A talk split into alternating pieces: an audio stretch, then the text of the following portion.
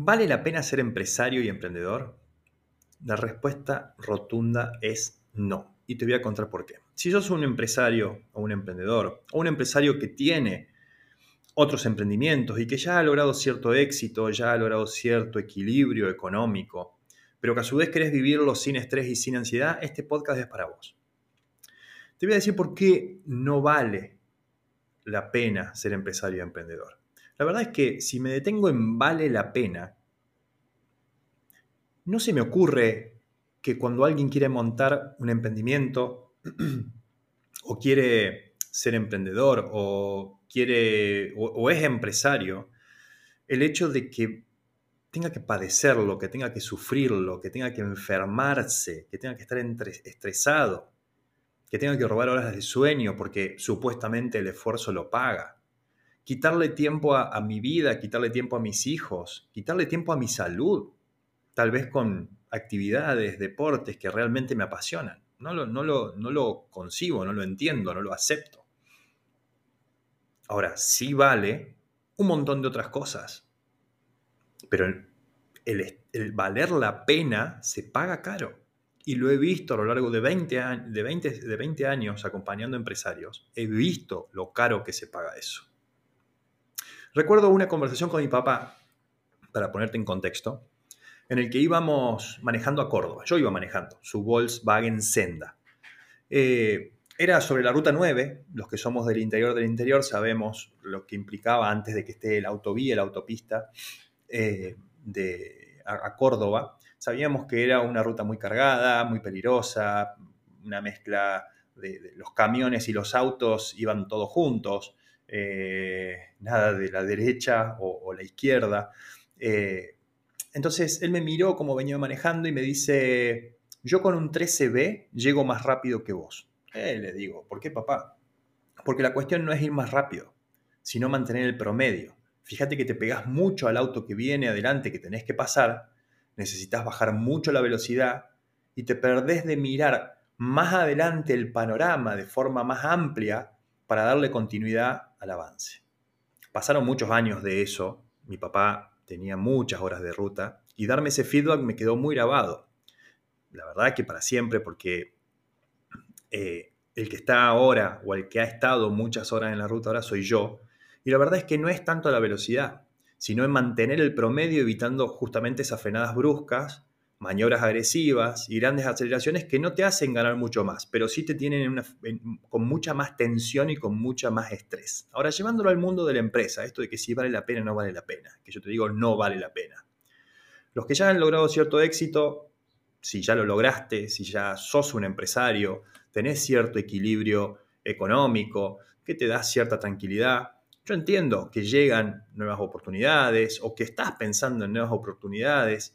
Ahora, las 24 horas son para vos, son para mí y son para todos los que por lo menos habitamos este, este planeta.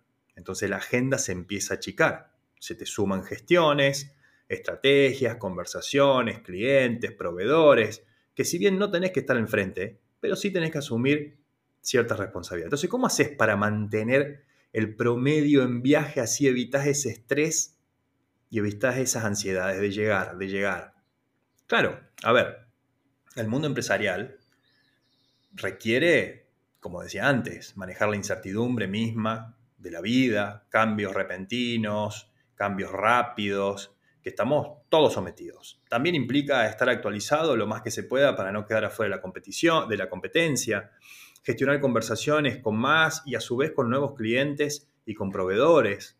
Sí, vas a sumar persona también si sos empresario o emprendedor en algún momento, eh, si todavía tenés que implementar un programa nuevo o un proyecto nuevo y que le vas a dedicar tiempo, le vas a dedicar capacitaciones, inversión, le vas a ir delegando tareas para que vaya sumando también en un futuro responsabilidades y que a vos te deje tiempo libre para poder estar más en lo estratégico, incluso con la posibilidad de que esta persona se vaya.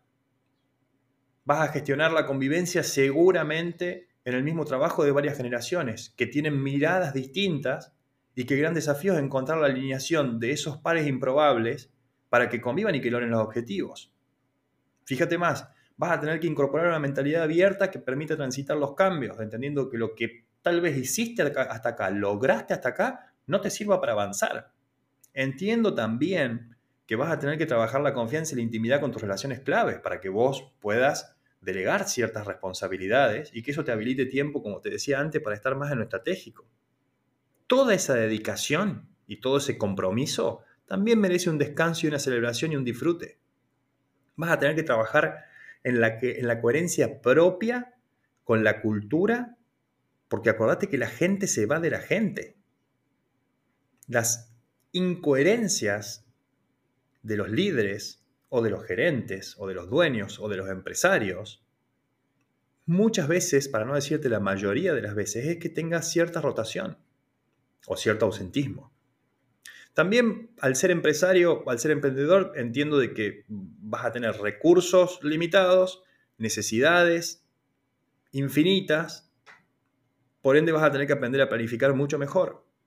Y más ahora con todos los cambios rápidos. También vas a tener que aprender a, a transitar las ideas primero en soledad y luego debatirlas en equipo. Esto te va a ayudar a no debilitar tu liderazgo. Entrenar y ser claro con tu equipo de líderes claves. Pero eso lo vas a tener que hacer de una forma ordenada y eficiente. No debilitar a los líderes sobrepasando las jerarquías. Si los debilitas, obviamente que después se vienen las descompensaciones, el no llegar a los objetivos. Vas a tener que también, al ser empresario, trabajar primero en vos para reducir, para, recién ahí poder nutrir a los demás. Hay una frase que dice, el cuello de botella comienza por arriba. Te la repito, el cuello de botella comienza por arriba. Y ahí vas a tener que tener en cuenta que cualquier movimiento que hagas o dejes de hacer va a repercutir en la totalidad de la organización. Eso es una mirada sistémica. Habrá momentos también como empresario y emprendedor que las políticas te ayuden, hay momentos en que no, al menos en Argentina que somos más pendulares, tal vez en otros países sea más estable, pero también va a haber esos momentos. Existe la, posibilidad de que te equivoques, incluso que alguien salga herido, herida, que te roben, que te mienta, que traicionen. Sí, existe la posibilidad de ser empresario. Obviamente que uno no lo quiere, pero existe esa posibilidad. Vas a tener que aprender a conversar y a comunicar, porque es la única manera que conozco de que puedas crear algo. Escuchar tanto que se habla de escuchar, pero escuchar de verdad para que recién ahí a vos te escuchen.